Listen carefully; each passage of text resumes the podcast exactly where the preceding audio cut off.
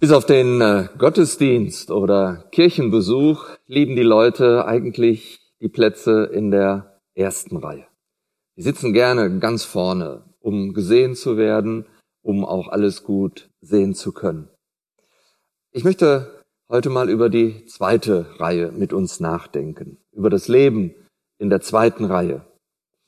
Angeregt wurde ich zu diesem Gedanken durch eine Begebenheit in der Apostelgeschichte im ersten Kapitel. Da wird davon berichtet, dass in dieser Wartezeit zwischen der Himmelfahrt des Herrn Jesus und äh, des Pfingstereignisses, dass äh, Petrus äh, die anderen auffordert, einen Ersatz äh, für Judas zu wählen, der den Kreis der Zwölf wieder komplett machen soll. Und in Apostelgeschichte 1, Vers 23 bis 26 wird diese Begebenheit berichtet. Und da heißt es, sie stellten zwei dar oder präsentierten zwei Männer, die ebenfalls den Herrn Jesus erlebt und begleitet haben von seiner Taufe bis zu seiner Himmelfahrt. Der eine war Josef, genannt Basabas mit dem Beinamen Justus und Matthias. Und sie beteten und sprachen, Herr, du Kenner aller Herzen, zeige an, welchen von diesen beiden du erwählt hast, das Los dieses Dienstes und Apostelamtes zu empfangen, von dem Judas abgewichen ist, um hinzugehen an seinen eigenen Ort. Und sie warfen das Los über sie, und das Los fiel auf Matthias, und er wurde zu den elf Aposteln hinzugezählt. Und das Los fiel auf Matthias und er wurde zu den Aposteln hinzugezählt. Matthias hatte offensichtlich das große Los gezogen. Plötzlich gehörte er zum Kreis der Zwölf. Matthias trat heraus aus der hinteren Reihe und war fortan einer in der ersten Reihe. Und Josef Basabas mit dem Beinamen Justus er hatte, wie wir heute sagen würden, den kürzeren gezogen oder die Niete. Ob er sich wohl wirklich als Niete oder als Verlierer gefühlt hat? Auf jeden Fall blieb er in der zweiten Reihe. Es gibt in der Bibel etliche Personen, die im Hintergrund geblieben sind. Ich nenne sie einmal die namenlosen, treuen und gerechten, die Helden der zweiten Reihe. Denken wir, wie viele Priester, die täglich treu ihren Dienst in der Stiftshütte und später im Tempel verrichtet haben, die nie namentlich erwähnt werden. Die Schar von mutigen Soldaten, die für die guten Könige Judas in den Krieg gezogen sind, für die Sache Gottes und verletzt wurden oder nicht wiedergekommen sind, weil sie umgekommen sind in der Schlacht.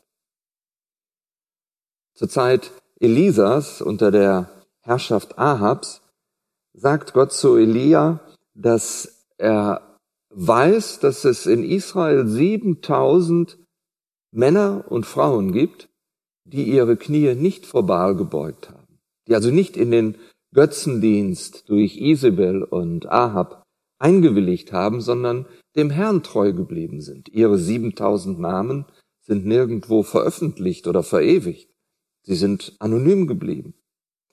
Das jüdische Dienstmädchen Mädchen des äh, Syrers Naeman, sie wird namentlich nicht genannt, aber sie hat einiges bewirkt im Leben Naemans. Die anonymen 70 Jünger Jesu. Wir kennen die Namen der zwölf, aber die Evangelien berichten von 70 Jüngern, die mit dem Herrn Jesus unterwegs waren. Aber viele sind nicht erwähnt, namentlich. Und dann sind da noch die genannten Helfer der Berühmten, zum Beispiel der Diener Obadja, der hundert Propheten des Herrn vor der Mörderin Isabel bewahrte.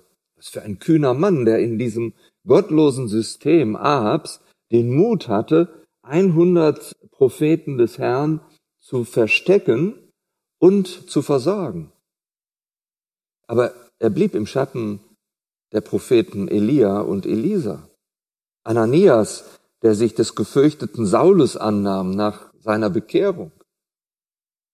Er selbst hat nie einen Brief für das Neue Testament verfasst.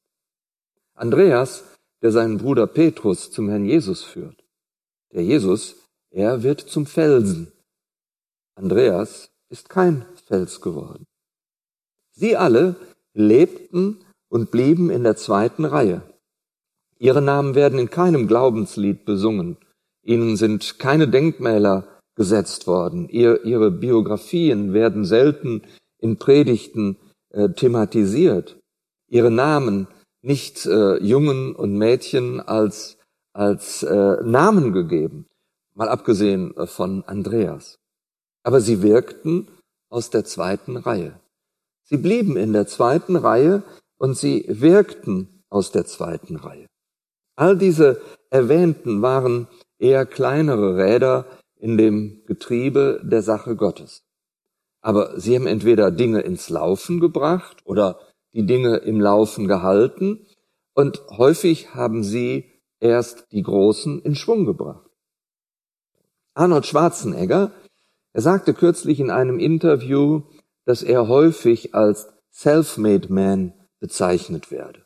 Also jemand, der sich selbst durch eigene Anstrengung, durch eigenen Fleiß, durch eigenes Können nach oben gebracht hat. Schwarzenegger hat das zurückgewiesen. Er sagt, er sei keineswegs ein Self-Made Man, weil er nämlich unzählige Menschen in seinem Umfeld hat, die ihm zum Erfolg verholfen haben. Nicht zu vergessen sein Publikum. In der Bibel bedeutet Leben in und Wirken aus der zweiten Reihe keinesfalls nur zweitklassig zu sein. Denkt an die vielen Glaubensgeschwister, denen Paulus in seinen Briefen dankt, weil sie ihn mit Gebet und Gaben äh, unterstützt haben und seinen Dienst letztlich erst ermöglicht haben. Ihre Namen sind uns nicht bekannt. Paulus spricht zum Beispiel von denen in Mazedonien und meint die, die so freigebig sind und ihn finanziell unterstützt haben.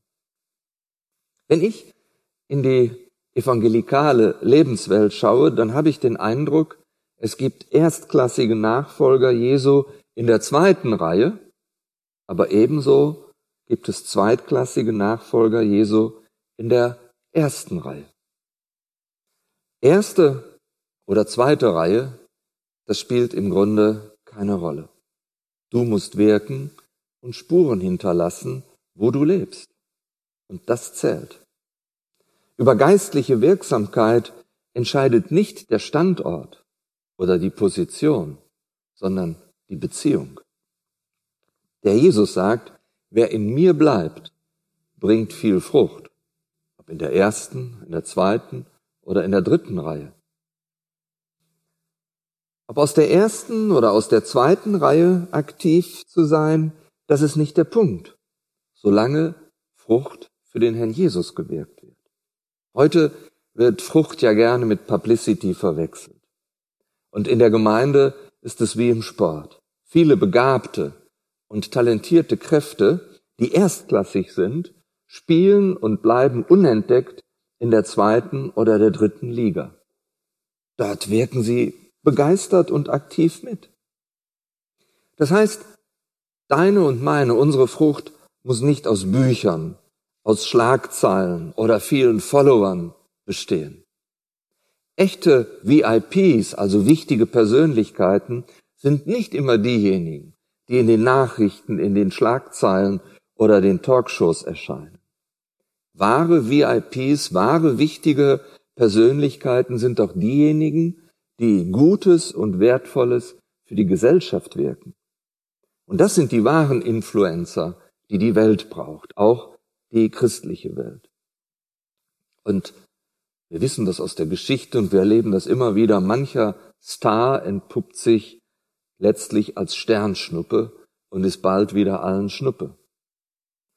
Du musst keine Berühmtheit werden, sondern ein Segen, dass Menschen durch dich den Herrn Jesus finden und das ewige Leben und Vergebung ihrer Schuld. Und dass Errettete im Glauben wachsen und geistlich vorwärts kommen.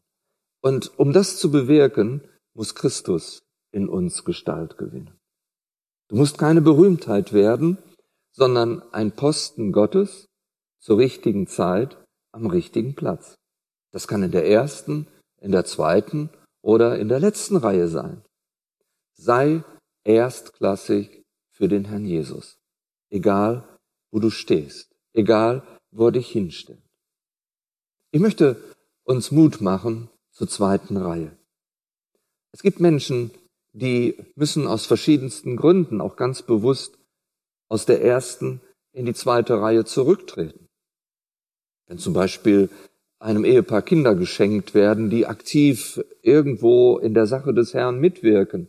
Jetzt sind auf einmal Kinder da. Das bedeutet, dass die beiden sich arrangieren müssen. Irgendwer wird in die zweite Reihe gehen müssen, kann nicht mehr an vorderster Front mit dabei sein, weil jetzt die Verantwortung für die Kinder, für die Familie da ist.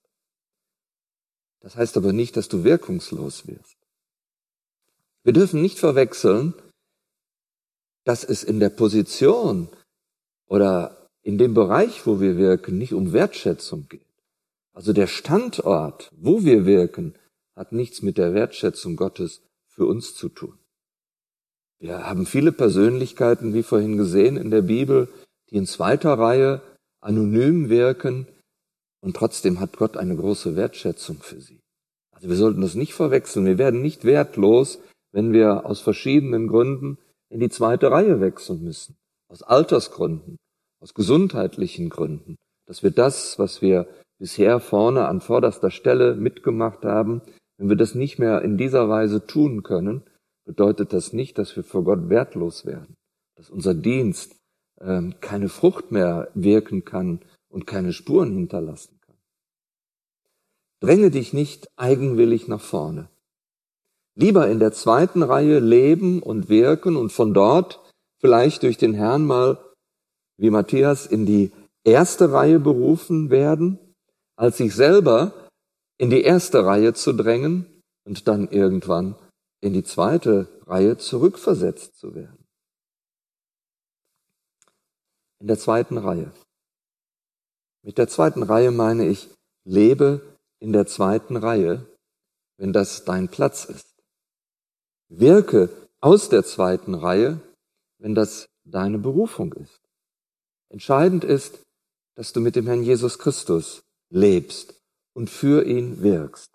Du befindest dich dann in bester Gesellschaft mit vielen anonymen Gerechten aus dem Alten und Neuen Testament, die Dinge in Gang gesetzt haben, die Dinge in Gang gehalten haben und die manchmal Steigbügel waren für andere, die in die erste Reihe gewechselt sind. Aber all das wird der Herr belohnen.